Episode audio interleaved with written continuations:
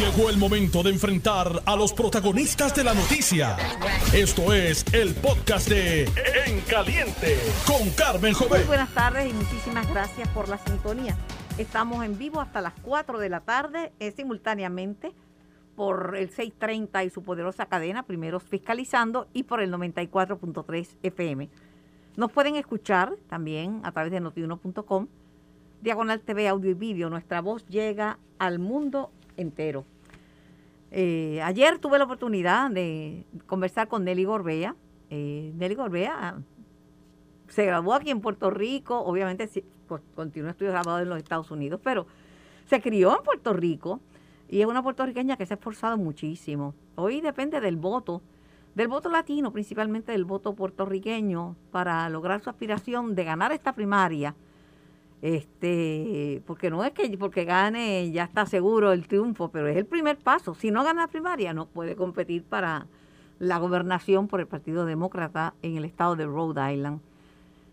Yo doy fe que es una buena candidata. Le digo a ustedes que si tienen familiares por allá, que los llamen para que voten por Nelly. Ayer conversé con ella largo y tendido y está bien eh, entusiasmada, claro.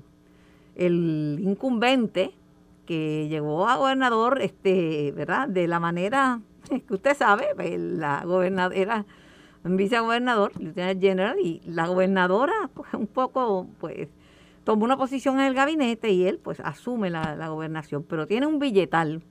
Aquí el factor determinante en esta campaña es la cantidad de chavos que tiene el incumbente para poner anuncios versus el espíritu monumental de esta mujer puertorriqueña.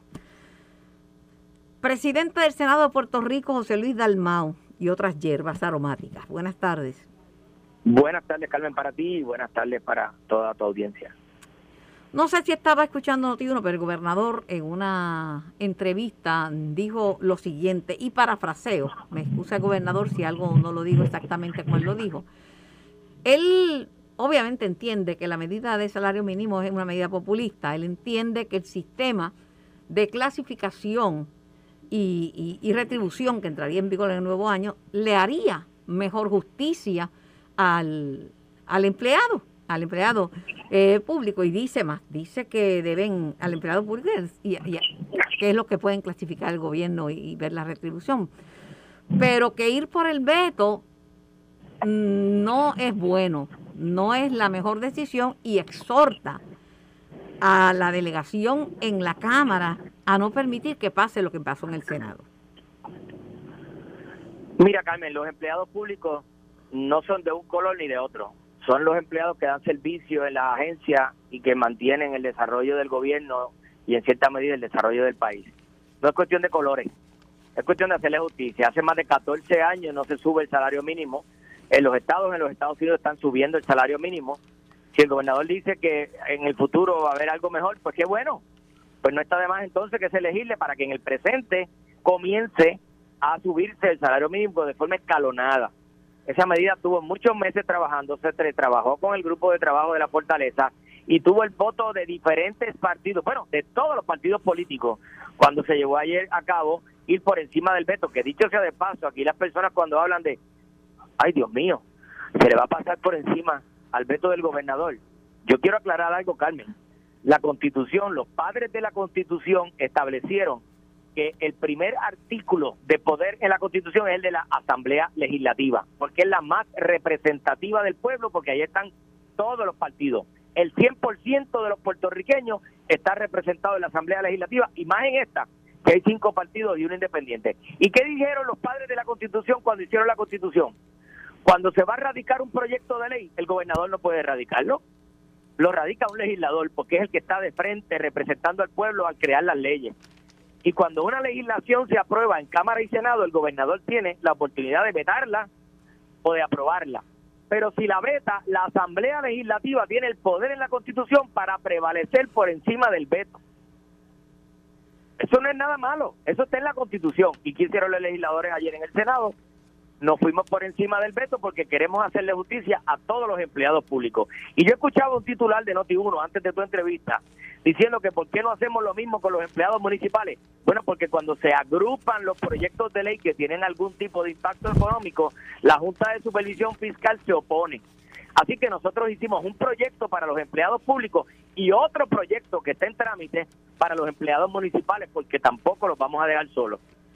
Así que para aclararlo bien y que se deje todo el mundo de demagogia o, decir que esto es para la grada, esto es un proyecto que tuvo el apoyo de todos los partidos políticos, porque los empleados públicos que trabajan en el gobierno son de todos los partidos políticos. Pero lo que yo he oído, lo que yo he oído, lo más constante que he oído en la discusión, es que es un proyecto populista para, como quien dice, lamerle el ojo al empleado público en busca de votos de cara a, las próximas elecciones, decir, mira, yo estaba del lado tuyo, no se me dio, pero yo estaba del lado tuyo, lo ven como un proyecto populista. Esa es, la crítica, esa es la crítica que oigo. Si el gobernador lo hubiese firmado, no habría esa crítica, porque estaba todo el mundo a favor de subirle el salario mínimo a los empleados públicos pero él entiende que es más justo reclasificar y, y el sistema de retribución. El gobernador no entiende, Carmen, no entiende. Mira, había un proyecto que se aprobó por unanimidad para darle vivienda a los que no tienen vivienda y lo vetó porque él iba a hacer algo mejor y al día de hoy no le han dado la vivienda a los que no la tienen. Hay más de 3.500 familias que a cinco años de María no se la nada. El que no entiende es el gobernador, que el 29 de agosto le dijo al país que Luma estaba en probatoria y hoy dice que Luma se queda. El que no entiende es el gobernador. Bueno, pero él lo dice de fuera de la realidad. Lo dice las necesidades del pueblo, lo dice de lo dice de acuerdo al contrato. Dice que él, aunque expira un contrato el 30 en probatoria, Carmen. Claro, está en probatoria en términos de que, en, en términos de que de que cumpla sus métricas. Eso es otra cosa. Cuando uno le habla al país, le habla de frente, con la verdad, no con ambivalencia. El gobernador dijo Luma está en probatoria y hoy dice que Luma se queda, se acabó la probatoria.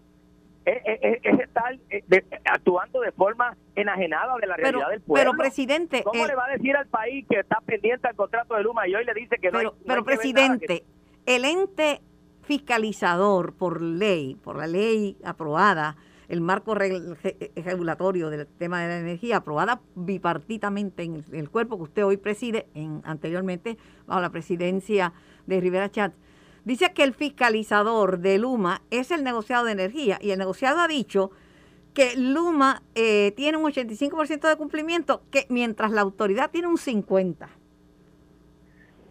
Carmen, hay tres organismos con jurisdicción. El negociado de energía tiene jurisdicción para evaluar eh, el funcionamiento de la empresa Luma que privatiza los servicios de transmisión y distribución. La autoridad para las alianzas público-privadas fiscaliza el contrato y la Oficina de Política Pública Energética adscrita a la Secretaría del Departamento de eh, eh, del TEC de Comercio que preside Manuel Sidre también tiene jurisdicción. Aquí hay tres oficinas con jurisdicción. No estamos cuestionando eso. Sí cuestionamos que no han hecho nada para fiscalizar ese contrato y para fiscalizar el desembolso de, fondos públicos por parte de una empresa privada. Eso no se ha hecho. Al día de hoy, un año después, nadie puede certificar con certeza si cumple o no cumple. Ahora, el gobernador le dijo al país el 29 de agosto, Luma está en probatoria. Y hoy le dice al país que Luma se queda. Pues mire, no engaña al país, hable de frente. ¿Está o no está en probatoria? pues no está en probatoria porque él ya lo adjudicó. Pero si Luna, si Luma se, se fuera y, el, gobernador viera la luz, de acuerdo a su punto de vista, eso es otro asunto, y sacar a Luma inmediatamente del panorama, diga, el 30 se va a Luma, ¿se le podrá garantizar a la gente que no va a haber apagones y que va a funcionar mejor? Claro, eh, Carmen, eso es otro asunto. De la misma manera que había un plan de transición de la Autoridad de Energía Eléctrica a Luma, tiene que haber un plan B eh, vamos a suponer que el gobernador diga que Luma se queda, pero que Luma decide irse. Vamos a ponerlo al revés, que Luma decide irse, dice, mire, no aguanto más la presión, no puedo más con los puertorriqueños, no puedo, no doy pie con bola, me voy. ¿El gobierno está listo para retomar? Esa es la pregunta. No, hay muchas no hay muchas compañías haciendo fila para venir a Puerto Rico, eh, No le puede decir al país un día que esté en probatoria Luma y el otro día que Luma se queda. Pero mire, eso es jugar del, tema de eso no es serio. Del tema de que estamos hablando, del veto, de ir por encima del veto, el análisis de las escalas salariales, lo que dicen que los que empleados públicos que ganan menos del salario mínimo es solo un, un 5% de los empleados. El 95 no gana este menos del salario mínimo. Con más razón, Carmen, si no se impacta tanta gente, pues ¿cuál es la protesta entonces? Lo que queremos es que haya una reglamentación que escalonadamente vaya elevando un salario mínimo que hace 14 años no sube, que suba a 8.50 y que después suba a 9 y que después suba a 10.50 escalonadamente. Nadie puede oponerse a que escalonadamente mejoremos las condiciones de eh, salario de los empleados públicos cuando tenemos siete aumentos a la tarifa de energía eléctrica, cuando los artículos de consumo en el supermercado se han triplicado, cuando en la tarifa de acueducto también Y si con el sistema de retribución y clasificación, perdón, de clasificación y retribución al revés, eh, eh se le hiciera más justicia. Eso es más adelante. Eso, es más adelante. Eso es ahora en enero. no es no es ajeno, pero es que lo que pasa es, Carmen, que este proyecto se viene trabajando hace año y medio y se devolvió para corregirle cosas que Fortaleza pidió y volvió para adelante y volvió para atrás y para la Cámara y vuelve al Senado. Pero esto, esto, esto está hablado hace más de un año. Pregunto. Ahora, ahora, después que el gobernador lo veta, entonces por la Asamblea Legislativa, en el Senado, toma la decisión de ir por encima del veto para convertirlo en ley. Si la Cámara lo hace, se convertiría en ley y eso no riñe con los planes futuros que vaya a hacer el gobierno con los empleados. Eso no, no riñe. ¿Tendrán, ¿Tendrán los votos en la Cámara? Yo no sé. Bueno, no sé, pero yo no sé. En el Senado la, la, en el Senado tuvo 18 votos, en, la Cámara necesita 34. Ok. En otro tema, y con esto lo dejo porque sé que está bien ocupado, un grupo grande del sector privado, Asociación de, de Hospitales, MIDA, la Asociación de Comercio de tal, bueno, por ahí para un montón de organizaciones del sector privado, están pidiéndole a, la jueza Laura Taylor Swain anular la reforma laboral. El sector empresarial pide unirse a la Junta de Supervisión Fiscal en el pleito contra el gobierno tras establecer que otorgar más beneficios a los trabajadores en este momento los dejará en precario. Mira, Carmen, yo me gustaría que las personas que, que ¿verdad? Eh, eh, eh, emiten este tipo de discusión pues tengan conocimiento de qué fue lo que se aprobó en la reforma laboral. El que un empleado tenga seis meses o tenga nueve meses para hacer una alegación, eso no tiene un impacto económico en el sector empresarial. El que un empleado tenga derechos a que después de la décima hora de trabajo, un domingo, se le pague el doble, eso no tiene ningún impacto. ¿Por qué? Porque la empresa laboral puede decirle, no me trabaje 10 horas, trabájame 9. Ahora, si quiere que trabaje más de 10 horas en su tiempo de descanso, pues la constitución dice que hay que pagarle adicional después de la octava hora, y estamos diciendo que no en la octava, después de la décima hora se le pague doble. ¿Y cómo, se, ¿Y cómo la empresa puede evitar pagarle doble? Pues no lo ponga a trabajar después de la décima hora. Tan sencillo como eso. Así que decir que la reforma laboral va a causar un caos en el sector empresarial de Puerto Rico, eso no es cierto.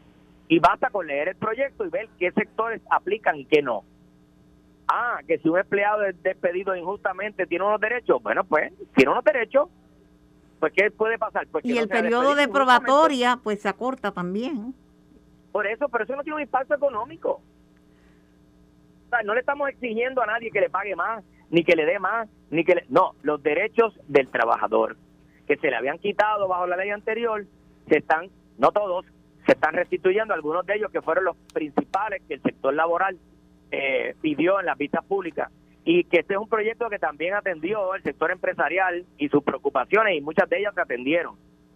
No tiene el 100%, pero sí se atendieron en vistas públicas por más de un año. este proyecto fue a principios ese pleito, y con esto termino, ante la jueza Laura Taylor Swain, ¿usted lo ve frígolo? Bueno, lo que sucede es que estamos hablando del sector privado. La Junta de Supervisión Fiscal lo que está fiscalizando es los gastos del gobierno en el sector público. El que se reglamente el área laboral en el sector privado no debe ser parte del acuerdo fiscal, del plan de ajuste del sector público. No es lo mismo.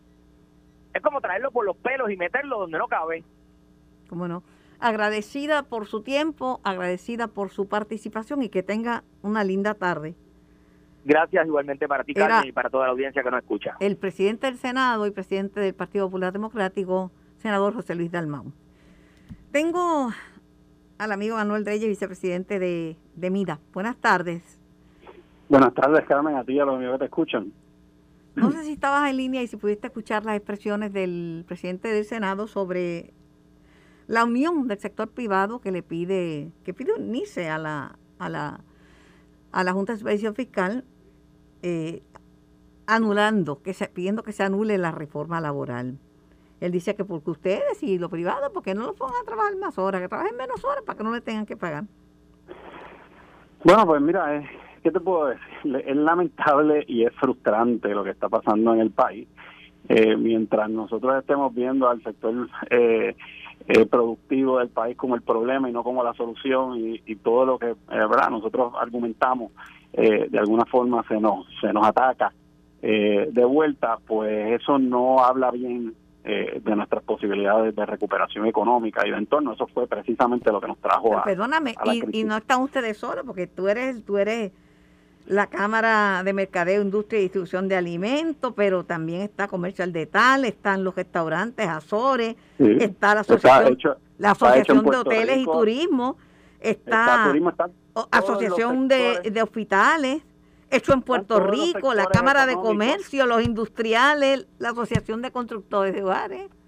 Están todos los sectores económicos de Puerto Rico y fíjate la poca consideración que tienen en el contexto político eh, con nosotros. Tú, sabes la palabra populismo, mira, nosotros no damos abasto de la cantidad de proyectos de ley que nos tienen, o sea, nos están volviendo locos. Eh, y eso lo que crea es un ambiente de incertidumbre total de desarrollo económico y, una eh, pues, y, una impresión de que están desconectados, eh, ya no te digo yo solamente la legislatura, sino el Ejecutivo, de la realidad de lo que está pasando eh, en la calle. Y se habla mucho de justicia social, pero sin desarrollo económico, que es lo que tenemos que estar enfocados, eh, no vamos a tener nada de eso. Pero el presidente del Senado le explica como, como que la reforma laboral no va a tener ningún impacto en la empresa privada. Pues, eh, pues precisamente en, ese, ahí es que estamos y ese es el problema grande de este país que nada eh, ¿verdad? de lo que de lo que se está probando todo se minimiza te voy a dar un ejemplo eh, en la última vez que se aumentó el salario mínimo a nivel federal solamente le aplicaba como al 2% de la población trabajadora y aún así se aprobó con créditos contributivos para paliar el impacto en las pequeñas y medianas empresas. En Puerto Rico el aumento que se dio eh, hace dos años que todavía que viene otro dos más, eh, le aplicaban pues, posiblemente al 30% o más de la población trabajadora y, y es que fue sin créditos y sin incentivos ninguno que aguantemos el golpe. Entonces, eso se considera de manera aislada de esto otro, que es el problema. Eh, y entonces estamos hablando de empresas como si fuera, yo no sé, multinacionales nada más, y no estamos pensando que los empresarios son trabajadores iguales, estamos hablando del que tiene el carrito de comida en la esquina, del que tiene el beauty, el, el, el, beauty parlor en la esquina, del que toda esa gente es de lo que estamos hablando, y que de repente le suben dramáticamente los costos de hacer negocio, y no solamente se afecta a esa empresa o ese empresario, esa ganancia, se afecta al gobierno, porque ese, ese, ese empresario va a tener menos recursos y va a pagar menos contribuciones, se afectan los empleados, posiblemente se creen menos empleos eh, y eh, posiblemente abone al problema horroroso de eh, inflación que estamos viviendo, porque si que suben los costos, si suben los costos de hacer negocio, ¿quién lo termina pagando? en la medida en la medida que lo podamos pasar para adelante, lo paga el consumidor y en la medida de que sean empresas que compiten en el mundo y sus jurisdicciones no tengan estos aumentos en costos, ya no solamente laboral, sino energía y todo lo demás que hay, eh, pues las empresas no van a poder competir y se destruyen esos Manuel, hay una palabra que se usa mucho, eh, es la palabra populismo, y se habla de medidas populistas.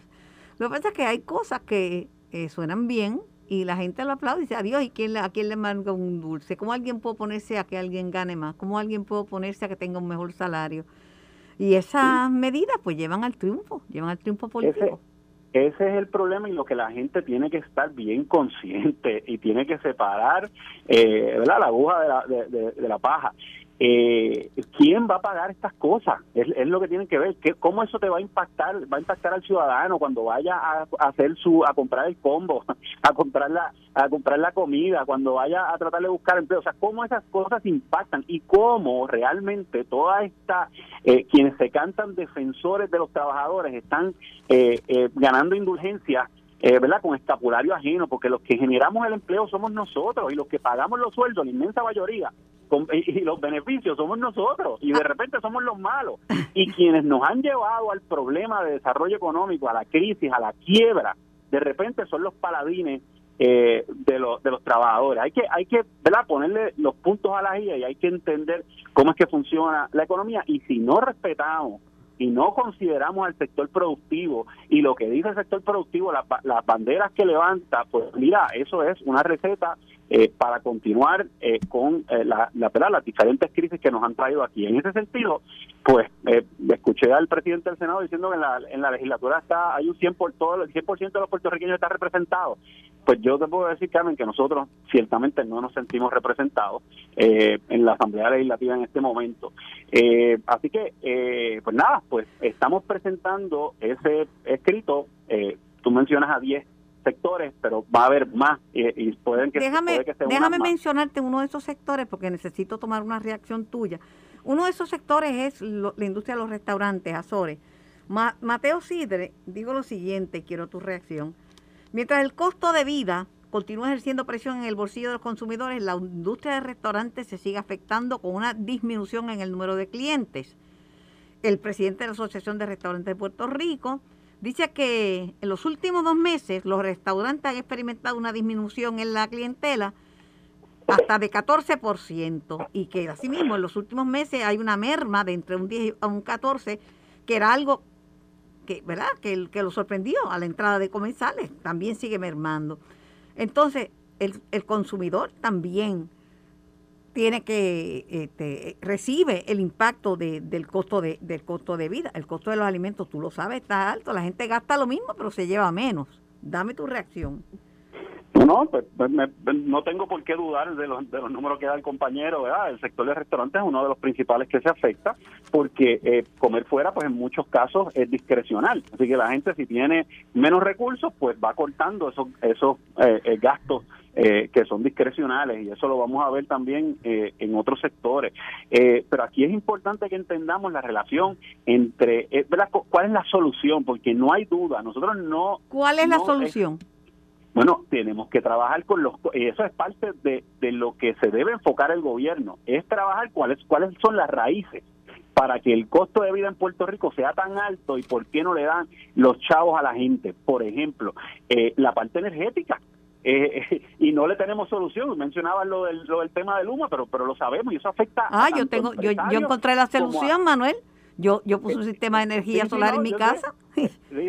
Pero pero en términos de país, pues eso ha sido, ¿verdad? Un problema que no se le En términos de, país, esa es la alternativa, eso es lo que dice la ley, que en términos de país tenemos que para el 2025 tener 40% de gente con energía renovable pero desgraciadamente todavía no estamos encaminados a eso y en el corto plazo pues estamos viendo lo que lo que nos ocurre, ¿verdad? Y a eso no se le da solución.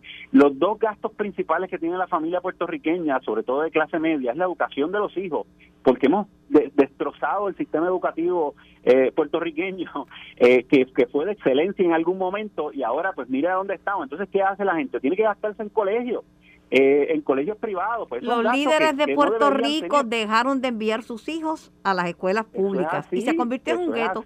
Cuando yo estudiaba, todos los líderes de Puerto Rico mandaban sus hijos a la escuela pública pues, y era mejor porque estaba todo el mundo Yo estudié en escuela pública. Yo estudié en escuela pública. Pues, y yo, elemental. ¿de qué te eh, yo nunca piso una escuela privada los servicios de salud, Carmen. Eh, nosotros teníamos un sistema universal de salud y se desmanteló y ahora pues la gente y los patronos tenemos que pagar. Pues, pues hay una serie de, de, asuntos eh, que se debieron atender o que se deben atender para bajar el costo de vivir y por lo tanto la presión tanto en patronos como en empleados. Pero si, si la solución es, si la solución es, no vamos a atender ninguno de los problemas que está causando eh, la, la, la, inflación, el costo de vida, etcétera, y simple y sencillamente vamos a obligar entonces a los patronos a pagar más eh, porque como no hemos resuelto el problema que creamos, pues simplemente lo pasamos para adelante, pues lo termina pagando eh, el, el, consumidor. Tengo que ir a la pausa, te agradezco tu, tu participación y te deseo que tengas linda tarde. Sobre el un, un comentario importante, eh, Carmen, que me deje, este es un problema, el tema de la legislación laboral totalmente innecesario. Puerto Rico, aún después de la reforma del 2017, tiene más beneficios que ninguna otra jurisdicción de los Estados Unidos. Así que esto no es un asunto de justicia social, Puerto Rico tiene eso súper bien atendido. Gracias, Manuel, Manuel Reyes de, de Mida. Voy a la pausa y regreso con más de En Caliente por Noti 1630, primero fiscalizando. Estás escuchando el podcast de En Caliente con Carmen Jovet de Noti 1630. Tengo en línea al portavoz alterno del PNP, de la delegación del PNP en la Cámara de Representantes, el representante Gabriel Rodríguez Aguilo. Saludos, representante. Saludos, Carmen, para ti, saludos para todos los amigos y amigas que escuchan. ¿Qué santo berenjenal se ha armado con la legislación sobre los empleados públicos? En el Senado pasaron por encima de la, de la, legislación, eh, del veto, del veto, y ahora están esperando que en la Cámara tengan ustedes los votos para que también le pasen por encima. Pero ¿cómo se ve la cosa en el Senado? En la Cámara, perdón. Pues en la Cámara no, no, no hay espacio para prestar los votos para este proyecto. Eh, no hace sentido aprobar esta legislación. Eh, eh, esto es una tomadura de pelo de los servidores públicos, los están engañando. Están hablando para las gradas desde la legislatura de la mayoría del Partido Popular Democrático y los que presten el voto para, para esto.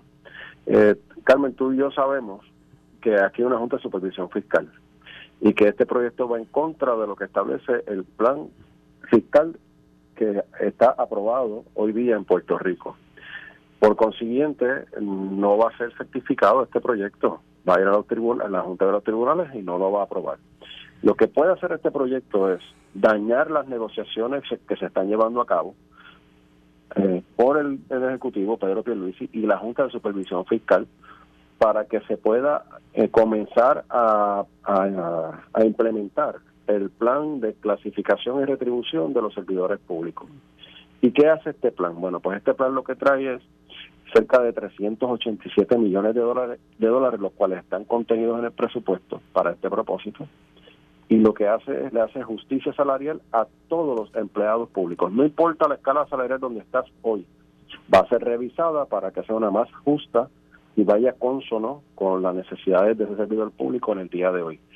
Eh, en el día a día, ¿verdad? Eh, hablando de, de, dónde estamos hoy. Así que eh, este proyecto lo que busca es estandarizar la escala básica a 8.50 y luego en el 2023 a 8 a 9.50 y si se aprueba finalmente la última escala de 10 10.25 10.50 pues subirlo a eso. Pero la realidad es que cuando uno mira cuál es el plan de retribución del gobierno de Puerto Rico que comienza ahora en enero el, el plan de retribución está muy por encima de lo que sería esa escala básica a la cual hoy pretenden engañar si es que se va por encima del veto del gobernador. Así que eh, por eso es que el gobernador veta la medida, el gobernador señala, especifica y, demuestra de que hay un plan de clasificación y retribución que se está que se está implementando y que, y que los servidores públicos comenzarán a verlo en su cheque a partir de enero del 2023.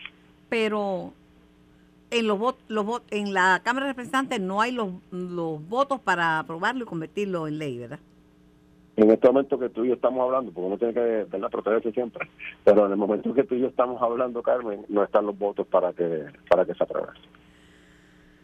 Ay, Dios mío. Por otro lado, la reforma laboral. Se unió Bueno, porque lo que pasa, lo que pasa es que, me interrumpa, el Partido Popular tiene que tener 25 votos sentados ahí en el hemiciclo contando con Luis Raúl 26, los cuatro de, la, de los otros partidos de minoría y necesita 34 votos, así que faltarían todavía cuatro votos del PNP para que se apruebe. Pero nosotros, por lo menos, yo no me voy a prestar para este engaño a los servidores públicos, ni me voy a prestar para el juego de ir por encima del veto del gobernador, que lo único que persiguen aquí en la Asamblea Legislativa políticamente es tratar de afectar políticamente al gobernador y no la finalidad del proyecto, que es hacerle justicia salarial a los servidores públicos, que al final del día se le va a hacer esa justicia con el plan de clasificación y retribución.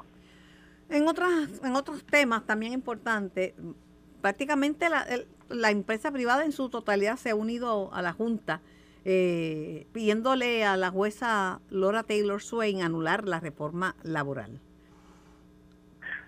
Pues, pues mira, yo tengo que decirte, Carmen, que al final de la jornada aquí en la Cámara de Representantes yo estuve inmerso en la discusión y buscando los puntos de consenso con las enmiendas a la reforma laboral, ¿verdad? Porque la reforma laboral eh, nunca se presentó. El Partido Popular dijo que iba a derogar la reforma laboral, iba a retrotraer todo lo que se había enmendado en la reforma laboral que aprobamos nosotros cuatro años pasados y nada de eso hicieron. Así que ciertamente esta, este proyecto sufrió múltiples cambios en el proceso de aprobación en la legislatura y al final del día yo estuve inmerso en esa discusión tratando de buscar puntos de consenso para que el, el impacto a, a, la economía fuese el menor posible y que ciertamente se pudieran retomar algunos derechos que tenían los trabajadores en el sector privado. Eh, ¿Qué va a pasar con esto? Pues no sabemos, Carmen. Hay que ver hasta dónde llegamos y la determinación final de los tribunales sobre esta medida. En otras informaciones hay un proyecto, no sé si es de Tatito Hernández, que ha causado furor en Puerto Rico, porque prácticamente dicen los que conocen el tema, que haría prácticamente imposible comprar una o vender una, eh, una propiedad porque tendrían que suministrar tan evidencial de dónde sacó los chavos, cómo sacó los chavos, presentar todos los estados financieros, o sea, complica dramáticamente el proceso en Puerto Rico. Bueno, el problema que tiene ese proyecto de Tatito Hernández es que, que el presidente de la Cámara, que su, presume, ¿verdad? Presume que todas las compras de propiedades que no son a través de los bancos, o sea, a través de hipotecas, todas esas compras de propiedades y demás son de dudosa reputación, ¿verdad? Eh, por ejemplo, eh, en una, eh, quizás Carmen y Rodríguez ahí no podemos pautar que uno le va a comprar la propiedad al otro en X cantidad de dinero. Pues esa es la cantidad que, Carmen y Rodríguez lo estipularon. No tienen que ir a un tasador, no tienen que ir por un proceso de validación. Es, yo quiero la casa, Carmen me da un precio y yo le doy el dinero porque lo tengo y hago una transferencia de dinero, le pago por la propiedad. Este proyecto eh, impide que ese tipo de transacción se haga con esa libertad con la que te acabo de decir, ¿no? Obviamente tiene que mediar una escritura y un contrato, ¿verdad? Cuando cuando se vaya a hacer una transacción como esta, pero en este con este proyecto se requiere eh, las últimas eh, seis estados de cuenta que validen el, el dinero, la procedencia del dinero. Eh, el abogado que hace la escritura tiene que certificar y validar la procedencia del dinero con esos estados de cuenta o estados financieros. Eh, bueno, un sinnúmero de regulaciones que al final del día lo que va a hacer es detener la compra y venta de propiedades en Puerto Rico porque no todas son a través de los bancos. Los bancos están altamente regulados y cuando uno va a solicitar un préstamo, pues uno se somete al proceso del banco porque es que te está prestando dinero, ¿no? Para comprar la propiedad. Pero cuando hay un acuerdo entre, entre dos partes para vender y comprar una propiedad, pues sencillamente no tiene que haber tanta regulación porque al final del día lo que hace es detener la economía. ¿Y ese proyecto fue a vistas públicas? ¿Se discutió ampliamente? Yo no lo he visto en vistas públicas, no no no conozco el detalle. Eh, sí, he estado siguiendo La, la noticia, eh, recibida al grupo de rialtos en la oficina, que tienen una gran preocupación con, con este proyecto donde pues, me presentaron verdad sus preocupaciones y las implicaciones de este proyecto en la actividad económica en Puerto Rico. Así que eh, no sé hacia dónde se dirige verdad quizás ocurra lo de la vez anterior que en un proyecto en la última noche de aprobación de medidas se incluya este tipo de, lenguaje a última hora y pretender pasarlo por debajo de la mesa como pasó con el proyecto de la foránea que al final del día eh, se trató de incluir se incluyó un lenguaje que tiene que ver con este tipo de, proyectos. Bueno, muchísimas gracias por su tiempo, muchísimas gracias por su participación, que tenga que tenga linda tarde. Gracias, Carmen, voy para ti. La, el Colegio de Abogados de Puerto Rico, eh, bajo la presidenta anterior, pues había designado un comité para examinar ese tipo de legislación y tiene un comité de cuarto, de cuartos bates en la industria porque entienden que este proyecto de ley del que estaba hablando no únicamente afecta a la economía, porque hace dificilísimo la compra y la venta de, una propiedad, sí que también este, es un dolor de cabeza para los abogados, para los notarios. Tengo al licenciado, licenciado Donald Milán Guindín en línea, para darnos el, punto de vista del colegio y de los abogados. Saludos, licenciado. Carmen, muy buenas tardes a ti, a los que nos escuchan. ¿Qué, interés en hacer las cosas fáciles, complicadas y en, y en arreglar lo que no está roto? ¿ah? Mira, eh, yo he escuchado al, al, a Rodríguez Aguiló, eh, ¿verdad? Explicando un poco sobre el, sobre el proyecto, el 1416. Eh, y esto básicamente es tratar de entrar por la cocina eh, aquel, aquel artículo que el colegio logró derrotar eh, en los tribunales cuando se aprobó la ley 52 hace tal vez hace un mes atrás. Eh, lo único que ahora crea unas complicaciones adicionales, si se aprobara, crea unas complicaciones adicionales no solo para los notarios, los notarios ya tenemos la vida complicada, eh, sino para las personas que quieren realizar transacciones eh, y en esa transacción no va a mediar un banco y esas son más de las que las personas eh, creen que ocurren todos los días. Y coincido con lo que decía Rodríguez Aguiló, el hecho de que dos personas se pongan de acuerdo y vendan una propiedad sin tener que ir al banco no significa que ese dinero viene de la droga, hay evasión contributiva, significa únicamente que esas personas tenían los medios eh, para adquirir esa propiedad sin tener que ir a un banco y pedirlo prestado. ¿Y en qué estaría pensando Tatito cuando sale con eso? ¿Qué, qué, qué, problema resuelve? Yo creo que ninguno. Yo creo que si verdaderamente se quieren atender los temas de la evasión contributiva, tenemos que mirar en otras direcciones, pero no estorbar eh, imagínate que tú tienes una propiedad, una finca eh, y por fin logras ponerte de acuerdo con alguien eh, para venderla y esa persona te dice, mira, yo tengo X cantidad de dinero y están de acuerdo con ellos bajo, ¿verdad? Bajo esta, esta legislación.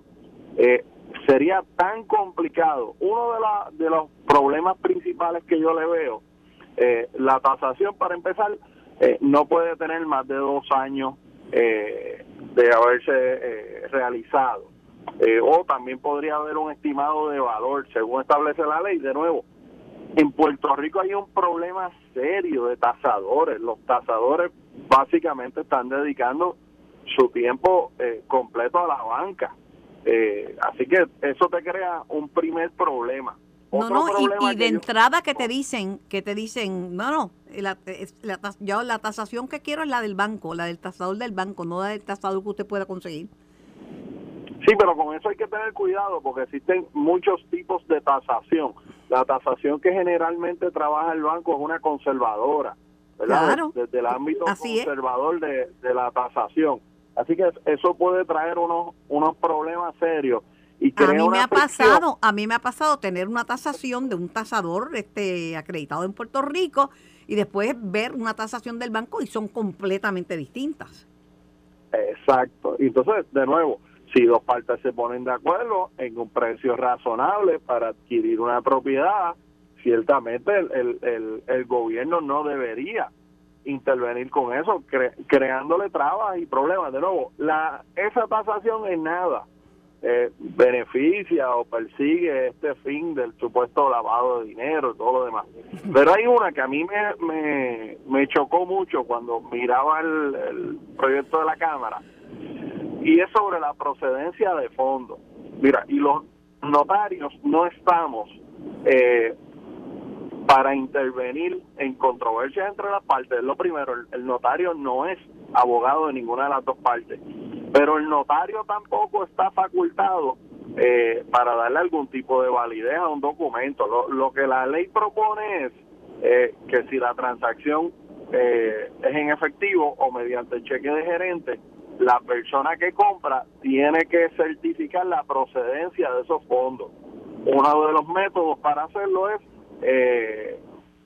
llevándole a ese notario al menos seis estados bancarios eh, de la procedencia de esos fondos. yo, te doy un ejemplo, yo te doy un ejemplo, mi formación, ¿verdad? Antes de ser abogado, en nada tiene que ver con contabilidad. Así que si a mí me dan seis estados bancarios, yo probablemente no sepa qué hacer con ellos, pero no, los voy a poder entender con la facilidad que lo puede También añaden añaden un informe de mensura. ¿Y qué es eso? Yo nunca he hecho ningún informe de mensura para nada. El, el informe de mensura, igualmente, lo, lo, ¿verdad? El, profesional que trabaja eso, eh, son pocos, son los agrimensores. Ahora mismo uno trata eh, de hacer un trámite con un agrimensor y uno cae en lista de espera. Así que esto lo que va a producir son atrasos en, en, el, en el tráfico, ¿verdad? Pero, me, perdí, licenciado Milán eh, Guindín. Si recientemente el Colegio de Abogados y Abogadas de Puerto Rico había radicado un pleito en los tribunales que concluyó que una pieza legislativa similar a esta era inconstitucional, ¿cómo vienen con este otro proyecto? Porque en aquella ocasión eh, lo que planteaba el colegio y de verdad no quiero dejar fuera de la ecuación ahí también estaba la, asociación de abogados que, que inició había iniciado también también. Nosotros planteábamos y lo que el tribunal concluyó es que la manera en que se incluyó esa enmienda en la ley es lo que se conoce como lock rolling es decir yo no puedo eh, presentar una medida para regular la industria del cemento en Puerto Rico e incluir un artículo eh, que tenga que ver eh, con ley notarial, porque una cosa no va con la otra. Eh, eso es lo que lo que persigue el, el lock rolling, es que el, el que propone la ley no duerma a los demás y, y, le venda este gato por liebre. Bueno, yo, yo lo veo como tratar de intervenir con la propiedad privada, que la, pues yo no puedo vender una propiedad mía a una persona que le interesa y que estamos de mutuo acuerdo. Entonces, eso, yo, yo adelanto, esos van a ser eh, los ataques que esta ley va a tener eh, si es que se aprueba, ¿verdad? Si, si esta legislación se aprueba, que yo no lo creo, pero vamos a suponer en un mundo extraño que esto se apruebe, eh, esos van a ser parte de los ataques a los que la ley va a estar sujeta. En, aquella ocasión eran unos conceptos puramente constitucionales. Aquí se puede estar enfrentando a otros eh, a otros defectos. De nuevo, yo no creo que esto se apruebe porque no tiene ningún tipo de beneficio y al final del día se debería legislar en Puerto Rico para traerle beneficio a las personas, para asegurarse que se puedan hacer transacciones que sean adecuadas esas transacciones y hay algo que, que tal vez se tiene la duda eh, como una noción general por el hecho de que se haga una transacción eh, que no medie el banco. Esa transacción no es secreta. Esa escritura se presenta pues en el claro. de la y, el propósito de la propiedad es darle publicidad. Eh, se tienen maneras, ¿verdad? Igualmente de, de a través de los del sistema Caribe, eh, que es público también, de obtener información de cada propiedad, cómo se vendió, si fue una venta eh, en cash, si fue una venta en donde me dio un banco. Así que nada se esconde cuando se hace una venta de esta manera. No, y después uno tiene que pagar el capital gain también y todo eso cuenta, eh, o si no compra de inmediato otra propiedad. Sí, eso, está, está, eso está reglamentado hasta ñu. Claro, si el vendedor igualmente es extranjero eh, o no residente, el, notario tiene una obligación de hacer una retención, eh, pero sí hay, a mí me sigue preocupando el hecho de, de probar procedencia de fondos. Ciertamente los notarios no estamos para eso. Eh, esa no puede ser la función nuestra, esa es la función de Hacienda, pero no puede ser la función nuestra como notario. Se nos impone una carga eh, muy onerosa en ese sentido. Y la ley entonces contempla al final, ese proyecto contempla todos los defectos que tenía la, la legislación anterior que se declaró nula a los fines de que el Departamento de Hacienda tiene que mejorar sus plataformas para subir estos documentos, se tiene que implementar reglamentación adicional para que sea acorde. Todas esas cosas se tienen que dar, eh, pero honestamente a mí me resulta una ley que de aprobarse que nada, pero en nada, va a beneficiar a Puerto Rico. Bueno, yo como he visto tantas cosas, este es el país donde se arregla lo que no está roto y donde a cada solución se le inventa un problema. Se le busca algo para complicarlo. A la solución. pues, Eso es así. Así que ah, el que esté pensando, ¿verdad? Segregar una parcela para darle un cantito a su hijo, un cantito al nieto, pues te se chavó, porque todo esto ahora todo va a tener que explicárselo a Tatito, si pasa esta locura. Si, Es así. si pasa esta locura.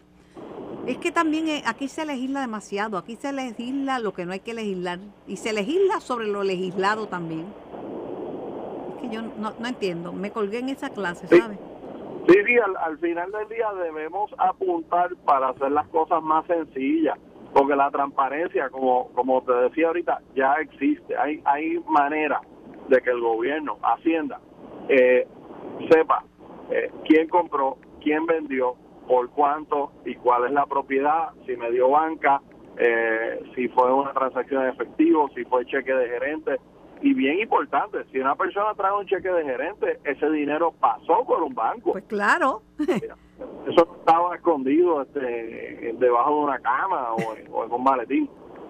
Ay, Dios mío, hacer, hacer parecer como fraudulenta una transacción debidamente legitimizada. Pues, Correcto. yo creí que lo había visto todo, ¿sabes?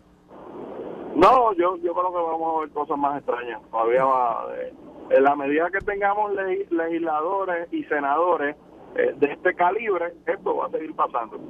Gracias, eh, licenciado Milán Guindín, por su intervención. A la orden siempre. Y gracias a la pasada presidenta, Daisy Calcaño, que se encargó de crear una comisión para que esto no se convierta en realidad, para combatir esto. Eso es. Esto fue el podcast de En Caliente con Carmen Jovet de Noti1630. Dale play a tu podcast favorito a través de Apple Podcasts, Spotify, Google Podcasts, Stitcher y notiuno.com.